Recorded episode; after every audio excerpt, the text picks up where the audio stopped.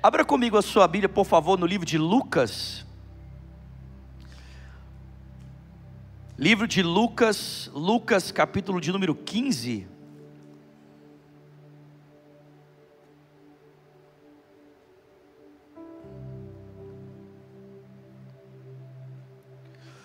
Lucas, capítulo 15, livro de Lucas, capítulo 15, a partir do versículo de número 1. Quem achou diz eu achei. Quem não achou, talvez você não tenha trago aí o seu telefone ou a sua Bíblia impressa, você pode acompanhar comigo a leitura aqui no telão, ok? Lucas capítulo 15, verso 1 diz: Todos os publicanos e pecadores estavam reunindo para ouvir Jesus. Mas os fariseus e os mestres da lei criticavam, dizendo: Esse homem recebe pecadores e come com eles. E então Jesus lhes contou esta parábola: Qual de vocês que possuindo cem ovelhas e perdendo uma, não deixa 99 no campo e vai atrás da ovelha perdida até encontrá-la? E quando você a encontra, você a coloca alegremente nos ombros e vai para casa. E ao chegar, reúne os seus amigos e vizinhos e diz: Alegrem-se comigo, porque encontrei a minha ovelha perdida. Eu digo que da mesma forma haverá mais alegria no céu por um pecador que se arrepende do que por 99 justos que não precisam de arrependimento. Alguém pode dar um glória a Deus aí? Ou qual é a mulher que possuindo 10 dracmas, a dracma era uma moeda de prata pequena que equivalia a uma diária de trabalho. Qual é a mulher que possuindo uma moeda que, que, que equivale a um dia de trabalho e perdendo uma delas, não acende uma candeia, varre a casa e procura atentamente até encontrá-la. E quando a encontra, reúne as migas, amém?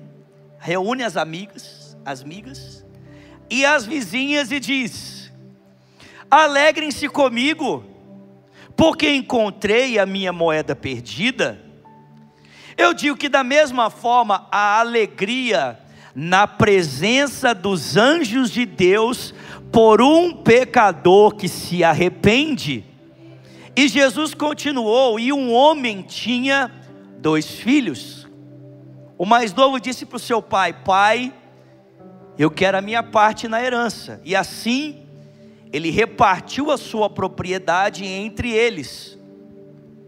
Não muito tempo depois, o filho mais novo reuniu tudo que tinha e foi para uma região distante, e lá desperdiçou seus bens, vivendo de maneira irresponsável. Depois de ter gasto tudo, houve uma grande fome em toda aquela região, e ele começou a passar necessidade. Por isso foi empregar-se com um dos cidadãos daquela região, que o mandou para o seu campo para cuidar de porcos. E ele desejava encher o seu estômago com as vagens de alfarrobeira, né, uma fruta, um, uma espécie de. se fosse uma. é, não. É, é ervilha. É aquele negócio. Vagem, uma espécie de uma vagem. Ele desejava encher o seu estômago com as vagens de alfarrobeira que os porcos comiam mas ninguém lhe dava nada. Caindo em si, ele disse: Quantos empregados do meu pai têm comida de sobra e eu aqui morrendo de fome? Me porei a caminho e voltarei para o meu pai e vou dizer: Pai, pequei contra o céu e contra ti, não sou mais digno de ser chamado seu filho. Trata-me como um dos seus empregados. E a seguir levantou-se e foi para o seu pai, e estando ainda longe, seu pai o viu, e cheio de compaixão correu para o seu filho, e o abraçou e o beijou. E o filho disse: Pai, eu pequei contra o céu, eu pequei contra ti, já não sou mais digno de ser chamado o teu filho. Mas o pai disse aos servos: Depressa, tragam a melhor roupa e vistam nele, coloquem um anel no seu dedo e calçado nos seus pés, tragam um novilho gordo e matem-no. Vamos fazer uma festa e alegrar-nos. Tem alguém que pode se alegrar aqui essa noite? Porque esse meu filho estava morto e voltou à vida.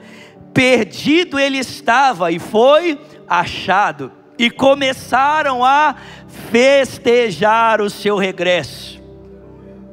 Enquanto isso, o filho mais velho estava no campo e quando se aproximou da casa e ouviu a música e a dança, chamou um dos servos e lhe perguntou o que estava acontecendo, e este respondeu: Seu irmão voltou. Seu pai matou um novilho gordo porque o recebeu de volta são e salvo, e o filho mais velho encheu-se de ira e não quis entrar. Então seu pai saiu e insistiu com ele, mas ele respondeu ao seu pai: Olha, todos esses anos tenho trabalhado como um escravo ao teu serviço, e eu nunca desobedeci uma das tuas ordens, mas tu nunca me destes um cabrito para me festejar, para eu festejar com os meus amigos. Aí volta para casa esse teu filho, que esbanjou os teus bens com as prostitutas, e aí você mata um novilho gordo e entrega para ele? Disse o pai: Meu filho, você sempre está comigo e tudo que eu tenho é seu. Mas nós tínhamos que celebrar a volta deste seu irmão e nos alegrar, porque ele estava morto e reviveu, estava perdido e foi achado. Alguém pode dar um glória a Deus por isso? Senhor, essa é a Sua palavra. Nós estamos aqui diante de Ti porque queremos ouvir a Tua voz. Seja aqui nesse auditório ou no ambiente online, Senhor, temos fome, temos sede. Fala ao nosso coração. Dá-nos olhos para ver, ouvidos para ouvir, um coração sensível, Senhor, para receber cada palavra que o Teu Espírito deseja falar ao nosso coração. Ao pregador desta noite, conceda-lhe graça, para que no abrir da sua boca, Pai, somente a palavra do Senhor seja ouvida.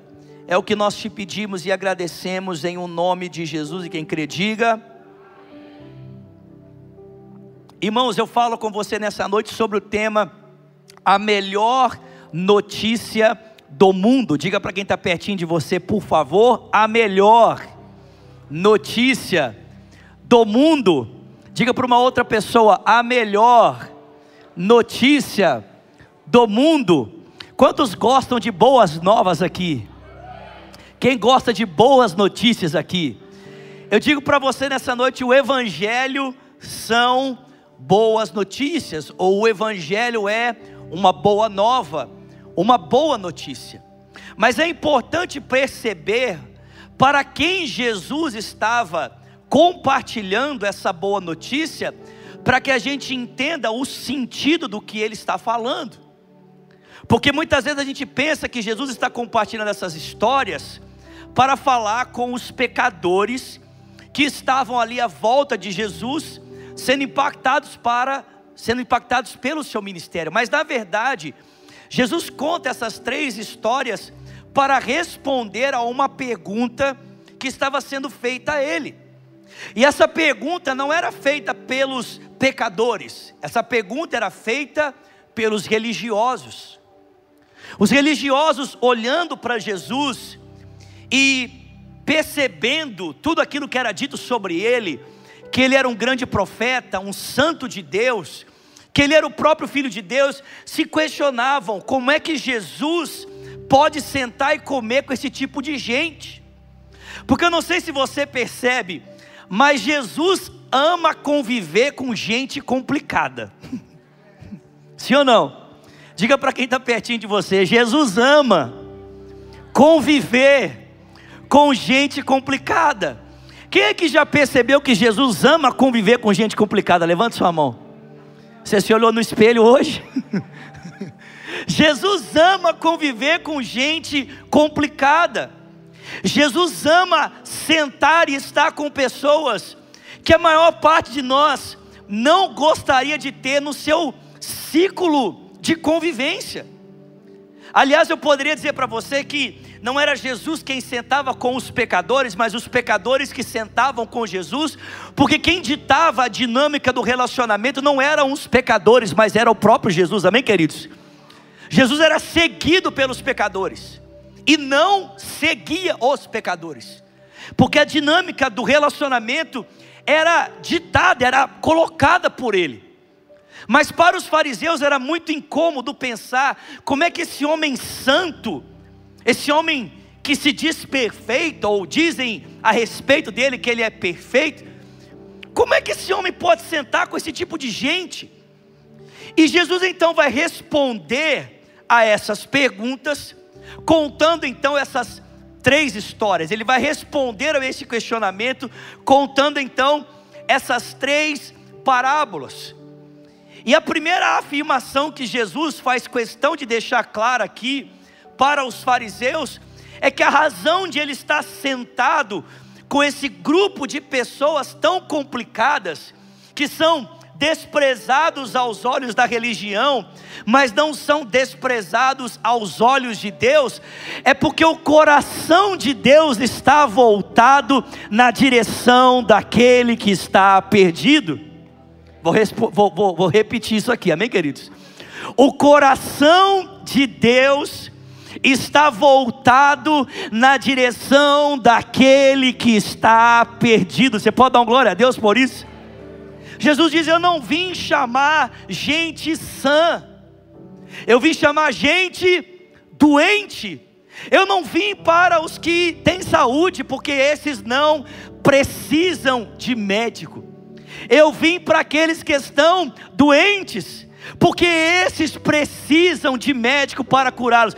Irmãos, a razão de nós estarmos aqui essa noite não é porque nós batemos no peito e dizemos para o mundo à nossa volta que nós somos melhores do que quem está lá fora. Não, a razão de estarmos aqui é porque nós admitimos que estamos doentes e precisamos de Deus na nossa vida.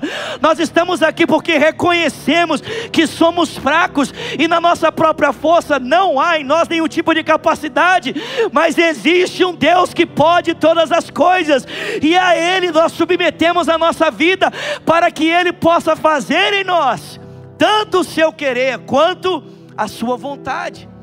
É verdade que nem sempre essa santidade aparente dos fariseus, dos religiosos, dava a eles o direito de julgarem as pessoas que estavam ali, porque nem sempre o discurso coincidia com a realidade do coração.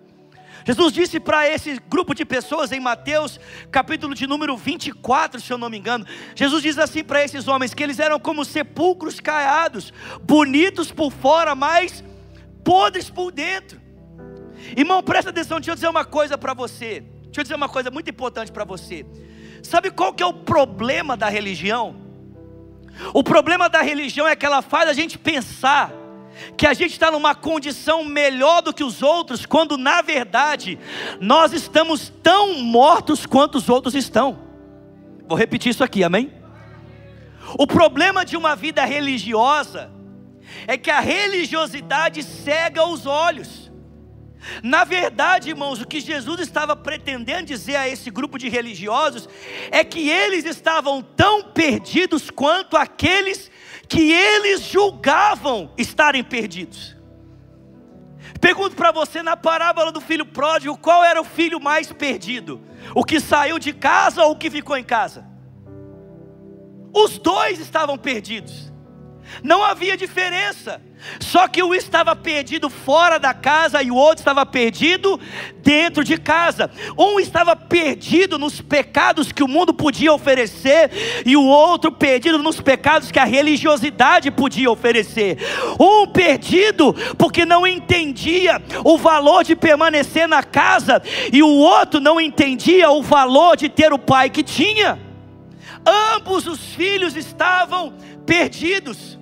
O problema da religião ou da religiosidade é que ela não pode fazer bem nem para você e nem para as pessoas que estão à sua volta. Ela não pode oferecer salvação para você e nem para as pessoas com quem você convive, porque só existe uma pessoa que pode salvar e transformar a vida, aquele que é capaz de morrer por mim e por você, e o nome dele é Jesus Cristo de Nazaré. O coração do Pai se volta na direção daquele que está perdido. Para nós, né, muitas vezes perdido é aquele que nós rapidamente, pelos valores da moralidade, olhamos e dizemos: esse está perdido. Para nós, perdido é a mulher que muitas vezes nós passamos por ela e a encontramos ali vestida de maneira sensual, vendendo o seu corpo para sustentar a sua vida, e às vezes nem sempre uma vida justa. Para nós, perdido é aquela pessoa que nós passamos por ela e a vemos ali numa situação de miséria e muitas vezes presa nessa miséria em função dos seus vícios. Para nós, perdido é aquela pessoa que nós olhamos e percebemos que na sua vida existe tanta corrupção que ela já não consegue mais esconder a corrupção. Perdido para nós é aquele que é vaidoso, é aquele que é orgulhoso, é aquele que é mentiroso. Ou seja, qualquer pessoa que, pelos valores claros da moralidade, a gente faz uma análise e percebe que essa pessoa está presa por esses pecados, nós dizemos: essa pessoa está perdida. Mas irmão, deixa eu dizer uma coisa para você: o perdido também pode estar dentro da igreja, o perdido também pode estar dando dízimo e oferta, o perdido também pode estar orando, o perdido também pode estar frequentando o culto, porque todo aquele que não confia na graça de Deus para estabelecer um relacionamento com Ele, essa pessoa está perdida. Aquele que não confia suficientemente no sacrifício de Cristo, acreditando que tão somente por meio de Cristo eu posso ter acesso à presença de Deus, essa pessoa também está perdida. Você pode ser o maior religioso de todos, mas a sua religiosidade não te dá acesso à presença de Deus. Não existe nada que o homem possa fazer que garanta a ele acesso a Deus. A única coisa que garante que eu e você podemos entrar confiadamente na presença de Deus é o sangue de Cristo que foi derramado por mim e por você na cruz do Calvário. Diga glória a Deus. Então você pode ser bonitinho, lindo, tipo eu. Mas irmão, se nós não confiamos em Cristo, nós podemos ter uma família perfeita, a família Doriana. Lembra disso? Quem, quem lembra de Doriana aqui? Você pode ser aplaudido pelas pessoas. Você pode ter uma estética maravilhosa, como a estética dos religiosos. Mas se nós não entendemos o amor de Deus e não confiamos na graça de Cristo, nós estamos perdidos. Eu acho tão bonito quando eu vejo o nosso pastor, o pastor André, aqui pregando e falando que o grande desafio da vida dele não é tanto uma vida de pecados e perdição, mas a religiosidade. E eu digo para você que assim como ele, esse também é o meu maior desafio. Para gente que cresce na igreja e muitas vezes não se envolve, né, com as coisas do mundo, a gente julga que a gente é bom. Sim ou não? A gente olha para a gente e fala assim: Nossa, Jesus deve ter orgulho de me ter, que eu sou tão bonzinho, nunca matei, nunca roubei. nunca fiz nada de mal para ninguém. E a gente começa a acreditar que a gente é bom. Mas, eu dizer uma coisa para você: ninguém é bom, todos nós morremos, todos nós pecamos e carecemos da graça de Deus. E só é possível termos acesso a essa graça se nós entendemos que o coração do Pai se volta na direção daquele que está perdido. A outra realidade que Jesus pretende ensinar é que não apenas a razão de ele estar com pecadores é porque o coração do Pai se volta na direção do perdido, mas é que o Pai não mede esforços para alcançar aquele que está perdido. Chacoalha alguém pede você, pelo amor de Deus, e diga para ele: o Pai não mede esforços para alcançar aquele que está perdido. Não, não, chacoalha alguém de verdade, fala para ele: o Pai não mede esforços para alcançar aquele que está perdido. Você pode dar um glória a Deus por isso aqui nessa noite? O Pai não mede esforços. Jesus diz: olha para essa mulher, ela tinha muitas moedas, ela perdeu uma moeda, mas ela foi capaz de revirar toda a casa apenas para encontrá-la. E ele inclui um elemento aqui nessa história muito importante. Ele diz que essa mulher foi capaz de acender a sua lamparina. Gente, na época de Jesus não existia energia elétrica, não existia LED, não existia internet, por incrível que pareça, né? Se você nasceu de 2000 para cá, na época de Jesus não existia internet. Você pode não acreditar nisso, mas é verdade. Naquela época a iluminação se dava por lamparina, e esse não era um instrumento comum na casa de qualquer pessoa. Era um instrumento caro, o óleo para abastecer a lamparina era cara. Ou seja, essa mulher não se importou do esforço que ela precisaria e do preço que ela precisaria pagar apenas para resgatar uma moeda que estava perdida. Tem alguém comigo aqui? Assim também o pastor de ovelhas mesmo tendo as 99, esse pastor não se importou com as dificuldades que poderia encontrar pelo caminho e nem com o risco de perder todas aquelas que haviam ficado no aprisco. Ele preferiu pagar o preço para encontrar aquela que estava perdida do que permanecer com 99 das suas ovelhas. Irmão, presta atenção. Deus não se importa do esforço que é necessário para alcançar aquele que está perdido. Digam glória a Deus por isso.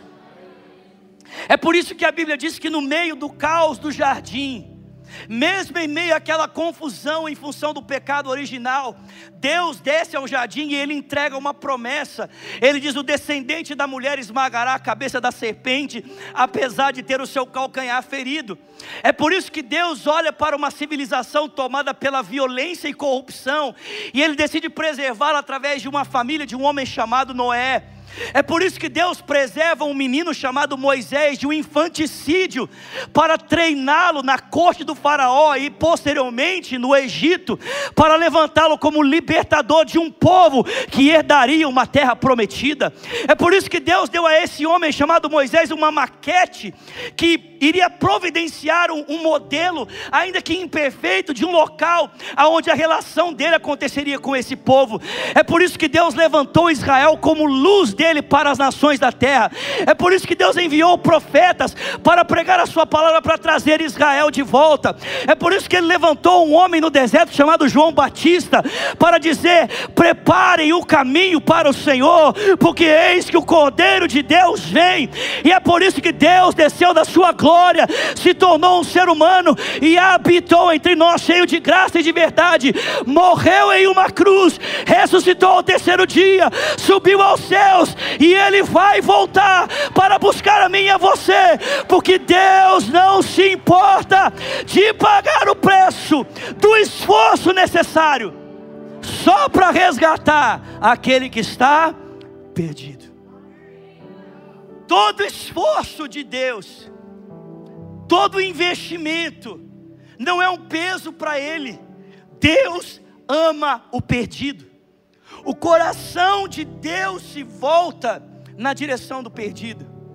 E Ele não se importa do esforço necessário e nem do preço que Ele tem que pagar para alcançar aquele que está perdido. Você já parou para pensar, irmão? Eu sei que você já parou para pensar, mas isso aqui é só uma forma de, de falar. Mas Pense no preço que Jesus pagou por mim e por você. Pense na dor que ele suportou naquela cruz, para que eu e você fôssemos resgatados. Sabe, muitas vezes pregando, seja aqui em Lagoinha ou em outros lugares, em outras lagoinhas, eu gosto de dizer para as pessoas: se você soubesse a minha história e se você soubesse de onde eu vim, você teria certeza. Gente, eu sou a última pessoa que poderia estar aqui pregando nessa noite para você. Esses dias, nós tivemos na minha cidade natal, Bauru, juntamente eu, minha esposa, minha filha, eu levei minha filha para conhecer a minha mãe, e ali a minha esposa pôde sentar e ouvir um pouquinho mais da história da minha família, da boca da minha mãe. A minha esposa ficou assim: eu casei com ele. Ah, que medo. Mas irmão, presta atenção. Se você soubesse de onde eu vim, talvez você não parasse para me ouvir. Mas Jesus não se importou de pagar o preço para resgatar um pecador como eu. Jesus não se importou de pagar o preço. Eu não sei você, mas quando eu escolhi alguém para casar, eu escolhi a melhor pessoa que eu podia. Mais alguém aqui? Alguns não levantaram a mão, misericórdia. Que medo de você, querido. Ou você vai morrer hoje à noite, ou você vai morrer daqui a pouco. Vou perguntar de novo, amém? Vou te dar a chance de se redimir. Né? E eu, se fosse você, passava no Publix e comprava uma flor depois. Vamos lá. Quantos casaram com a melhor pessoa que podiam? Levanta a sua mão. Dá um glória a Deus aí, meu filho. Eu lembro a primeira vez que eu vi a Virgínia.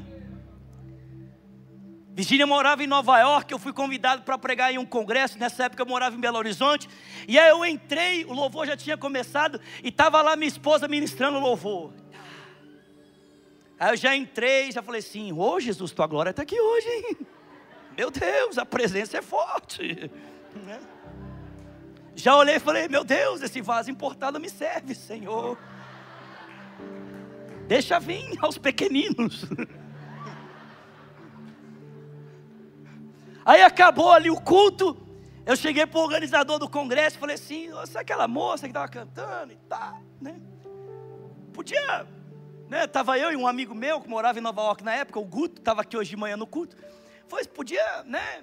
A irmã tem carro, ela podia levar a gente para passear, conhecer Times Square, Manhattan. E na época a Virgínia era a única pessoa dos jovens da igreja que tinha carro. E aí o líder falou assim: Ó, oh, quer saber de uma coisa? Eu estou cansado mesmo. Virgínia, pega o pastor, o amigo dele, mais uma galera da igreja aí, e vai sair com eles. E eu falei: Ei, Jesus, o senhor já está trabalhando. Meu Deus, é hoje que o Senhor vai me tirar desse fosso de lama. Aí nós saímos, conversão, Virgínia me mostrou onde ela trabalhava e tal. E eu lembro que eu falei assim com ela: Poxa, sua vida é tão bacana. Mora em Nova York, a Virgínia trabalhava numa multinacional. Falei: oh, Eu tenho, tinha um sonho assim de um dia viver assim uma vida diferente, né? Eu sempre trabalhei na igreja. O único trabalho que eu tive fora da igreja foi numa livraria evangélica, só para você ter ideia. Então, assim, ó, pra você ver, né? Eu falei, mas eu tinha vontade assim. Ela falou assim: Você está doido? Meu sonho é viver a vida que você vive. A hora que eu ouvi a Virgínia falando isso, eu falei assim: eu vou casar com essa mulher. Aí na hora de ir embora, eu falei para ela assim: minha filha, sabe o que, que é, né? Eu sempre tive vontade de falar inglês assim, né? Então, você podia me passar os seus zap zaps para nós ficar ali, né? Pá, falando inglês. Sabe quantas vezes eu falei inglês com a minha esposa antes de casar com ela? Nenhuma. Mas deu certo, meu irmão. O anel do poder está aqui, louvado seja. Alguém pode dar glória a Deus por isso. Com esse anel do poder nós podemos todas as coisas. Meu Deus. Eu não sei você, mas eu escolhi a melhor pessoa. E cara, foi um trabalho. Não foi fácil.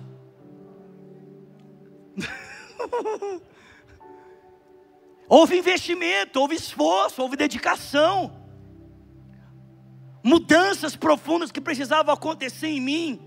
Quebras de bloqueios para que eu conseguisse hoje poder dizer para você que eu tenho seis anos de casado, uma filha maravilhosa, meu casamento é maravilhoso. Mas eu paguei um preço porque eu encontrei a melhor pessoa que eu podia. Amém? Você consegue entender que Deus decidiu pagar o preço pela pior pessoa que ele podia? Vou repetir isso também. Irmãos, é fácil para nós pagarmos o preço por gente que a gente julga ser boa. Não custou para mim pagar um preço pela minha esposa. Não custa pagar um preço por ela todos os dias. Não custa pagar um preço por aquela pituquinha de 10 meses que está lá na minha casa. Eu amo a minha família. Eu amo a minha esposa. Eu amo a minha filha. Eu sou grato a Deus todos os dias pela vida que Ele me deu. Eu nunca achei que isso seria possível. Falei isso para minha esposa alguns meses atrás. Eu cheguei num ponto na minha vida que eu nem acreditava que eu podia casar mais. E aí Deus fez essa obra maravilhosa e me deu uma família, me deu um casamento, me deu uma filha. E vai me dar mais dois filhos, se Deus quiser. Minha esposa deve estar assistindo e aí eu vou morrer agora, ficar em casa. Mas é fácil. Mas a Bíblia diz que Deus prova o seu amor para conosco, pelo fato de que Cristo morreu por nós, sendo nós ainda pecadores. Deus não pagou o preço por gente boa, irmão. Deus pagou o preço por pecadores como eu e você. Deus não pagou o preço quando você estava limpinho.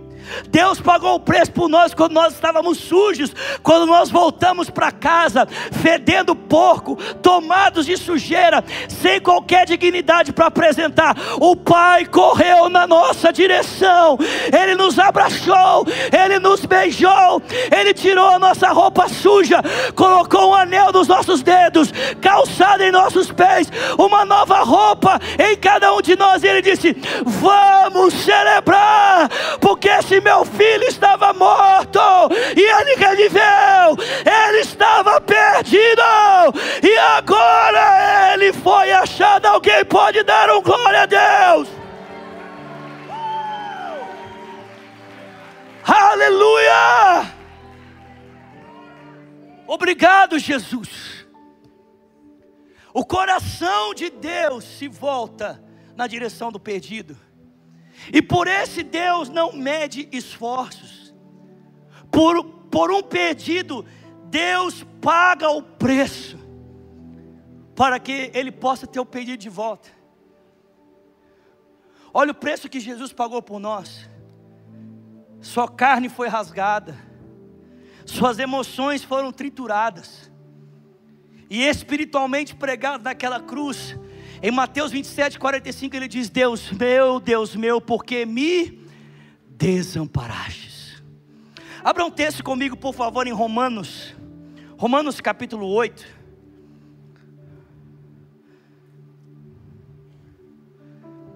Romanos capítulo 8, versículo 28. Se a banda puder ir chegando, já estou encerrando. Romanos 8, Tem alguém feliz aqui nesse lugar?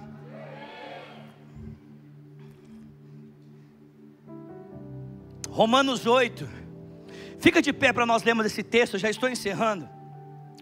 Romanos 8, versículo 28 diz: Sabemos que Deus age em todas as coisas, para o bem daqueles que o amam, dos que foram chamados de acordo com o seu propósito.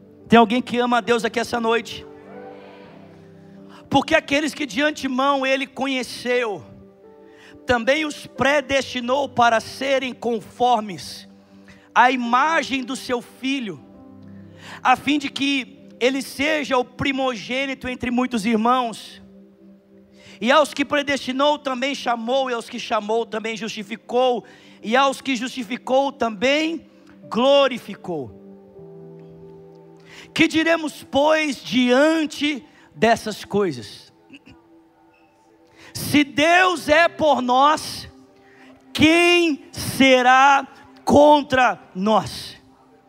Aquele que não poupou seu próprio filho, mas o entregou por nós, como não nos dará com ele e de graça todas as coisas? Quem fará alguma acusação contra os escolhidos de Deus? É Deus quem te justifica. Quem nos condenará? Foi Cristo Jesus que morreu e mais, é Ele quem ressuscitou está à direita de Deus e também intercede por nós. E quem é que vai nos separar do amor de Cristo? Será a tribulação, a angústia, a perseguição, fome, nudez, perigo, espada, como está escrito. Por amor de ti enfrentamos a morte todos os dias, somos considerados como ovelhas que caminham na direção destinadas ao matadouro, mas em todas essas coisas somos mais do que vencedores por meio daquele que nos amou, porque eu estou convencido de que nem a morte, nem a vida, nem os anjos, nem os demônios, nem o presente, nem o futuro, nem quaisquer poderes, nem a altura, nem a profundidade, nem qualquer outra outra coisa da criação será capaz de nos separar do amor de Deus que está em Cristo Jesus, o nosso Senhor. Você pode levantar suas mãos para exaltar o nome dele nessa noite.